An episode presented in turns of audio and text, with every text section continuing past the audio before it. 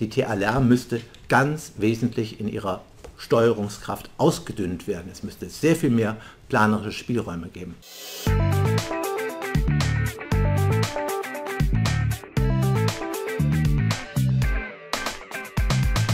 Herzlich willkommen, meine Damen und Herren, zu unserer neuen Ausgabe unseres Ruhrpots. Wir wollen uns heute in gewohnt provokanter Weise ähm, mit einem der Planer Lieblingsthemen beschäftigen, mit dem nicht mehr ganz so nagelneuen urbanen Gebiet, 6a Bau NVO. Wenn man sich anschaut, worum es dem Gesetzgeber mit der Novellierung ging, dann tauchen wahnsinnig wolkige Formulierungen auf von einem gedeihlichen Miteinander in, auf engem Raum und dem Ausgleich gleicher und unterschiedlicher Interessen, also ganz wolkige Formulierungen hinter denen sich möglicherweise nichts als heiße Luft versteckt. Das wäre meine Befürchtung. Lassen Sie uns dem kurz nachgehen. Zunächst einmal ist ganz auffällig, dass sich in Paragraph 6a nach der Zwecksetzung und der Zulässigkeit einzelner baulicher Anlagen keine großen Unterschiede zum normalen Mischgebiet finden lassen. Was im Mischgebiet zulässig ist, ist auch im urbanen Gebiet zulässig, mit Ausnahme der Gartenbaubetriebe. Und alles, was man im urbanen Gebiet machen kann, konnte man auch im Mischgebiet mit der Feinsteuerung nach 1 Absatz 4 BauNVO erreichen. 1 Absatz 4 bis 9 BauNVO erreichen. Das ist also wirklich nichts Wesentliches Neues. In, möglicherweise als Ausnahme diese, dieser 6a Absatz 4 Nummer 1 im Erdgeschoss an der Straßenseite Gewerbe und nach hinten raus ähm, ähm, Wohnen so fein geht die Feinsteuerung nach 1, 4 bis 9 auch nicht. Das stimmt, aber die Frage ist halt, wird das große praktische Anwendungsbereiche haben? Wo haben wir Bautiefen, die sinnvollerweise nach vorne Gewerbe und nach hinten Wohnen zulassen? Also kurzum, nicht der Rede wert, meine Damen und Herren. Kommen wir zu den wirklichen Unterschieden. dann kommen wir zu den erstmal vermeintlichen Unterschieden. Einer der vermeintlichen Unterschiede ist in 6a Absatz 1 der zweite Satz. Da steht nämlich, dass die Nutzungsmischung nicht gleichgewichtig sein muss. Die Nutzungsmischung zwischen Wohnen und Gewerbe. Das soll die wesentliche Unterscheidung zum Mischgebiet sein. Meine Damen und Herren, wenn wir nachgucken, in Paragraph 6 steht davon nichts. In Paragraph 6 Mischgebiet steht nichts von gleichmäßiger, gleich, gleichgewichtiger Nutzungsmischung.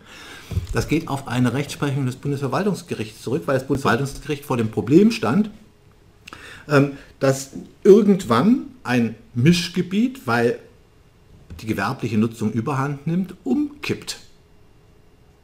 Und dann ist es kein Mischgebiet mehr. Das führt dann dazu, dass eine eigentlich zulässige Wohnnutzung nicht mehr zugelassen wird, weil sonst wäre es ein Wohngebiet oder eine eigentlich zulässige gewerbliche ähm, Nutzung nicht mehr zugelassen wird, weil sonst das Gebiet in ein Gewerbegebiet kippen würde.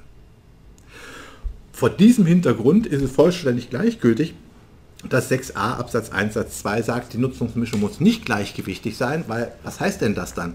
Heißt das dann, wir akzeptieren noch 70-30, aber bei 80-20 wird es dann eng? Also das sind völlig ungelöste Fragen, mit denen wir uns jetzt, seit es diese Neuregelung gibt, beschäftigen. Aber erst aus einer anderen Perspektive kommt Sinn in die ganze Sache.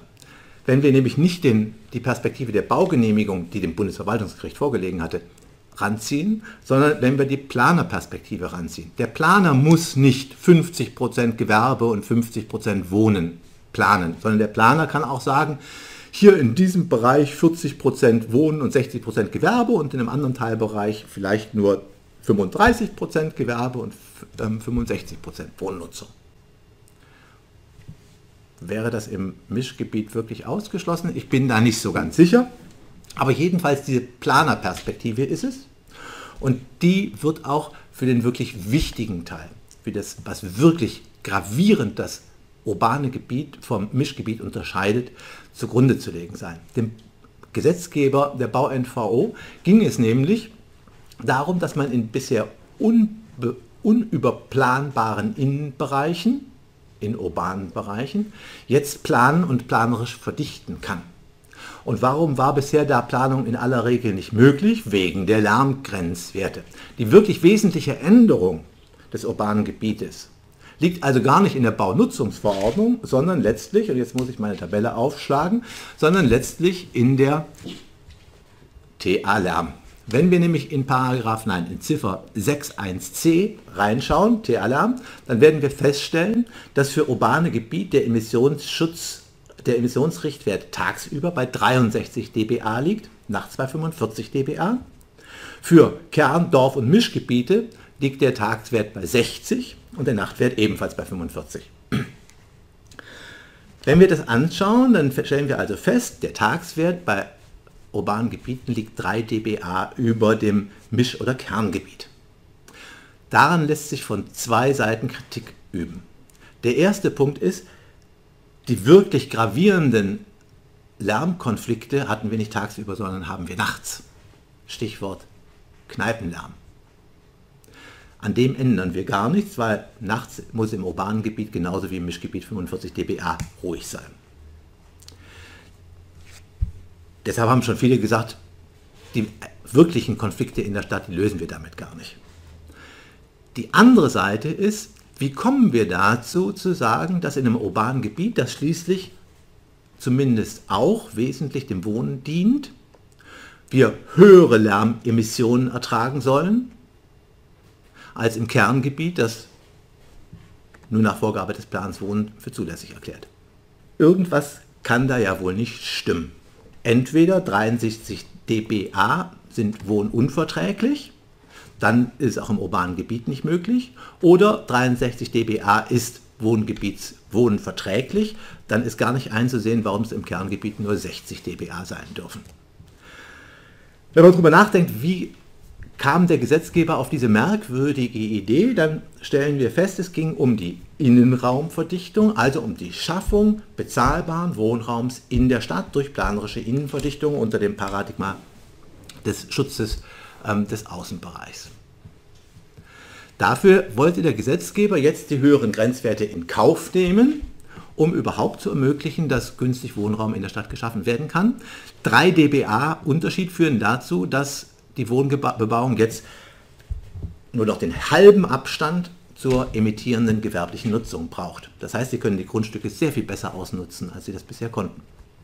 Was wäre die Alternative gewesen? Und damit kommen wir zu einem der Kernstreitpunkte des gegenwärtigen ähm, Planungsrechts. Die Alternative wäre gewesen, ähm, statt der Erhöhung der Grenzwerte passiven Lärmschutz zuzulassen.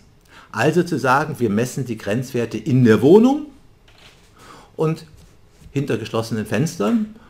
Und dann wäre das Thema Hamburger Fenster aufgerufen gewesen. Also die teure Möglichkeit für eine gesunde Belüftung ohne Schallemissionen, Schallemissionen ähm, zu sorgen. Darauf hat der Gesetzgeber aus guten Gründen nicht zurückgegriffen, meine Damen und Herren. Dafür zwei wesentliche Gründe. Der erste Grund ist die Kostenfrage. Es ging dem Gesetzgeber ja gerade darum, günstigen Wohnraum in der Stadt zu schaffen und passiver Lärmschutz ist nun mal teuer. Der zweite Grund ist, dass das Konzept des aktiven Lärmschutzes, ähm, dem wir im Moment mit der TA-Lärm folgen, vom Verursacherprinzip ausgeht. Und wäre es wirklich richtig gewesen, hier in einem zentralen Bereich des Städtebaus, im zentralen Bereich des Emissionsschutzrechts vom Verursacherprinzip abzugehen und also dafür zu sorgen, dass die durch Lärm belästigten ähm, Personen für die Abhilfe selber verantwortlich sind? Meines Erachtens hat der Gesetzgeber recht, wenn er am Prinzip des aktiven Lärmschutzes und damit am Verursacherprinzip festhält.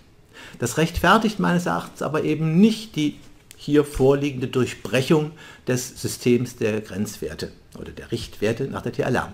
Meines Erachtens ähm, basiert die Glaubwürdigkeit, die Überzeugungskraft eines solchen Katalogs ähm, darauf, dass er in sich stimmig ist. Und dieser Katalog ist eben, wie gerade schon gesagt, nicht mehr in sich stimmig, wenn er 63 dBA für wohnverträglich im urbanen Gebiet, aber ähm, für unverträglich im Mischgebiet hält.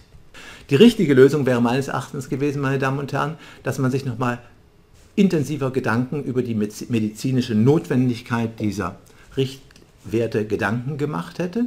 Natürlich muss Gesundheitsschutz gewährleistet sein, schon wegen der grundrechtlichen Schutzpflicht aus Artikel 2 Absatz 2 Grundgesetz.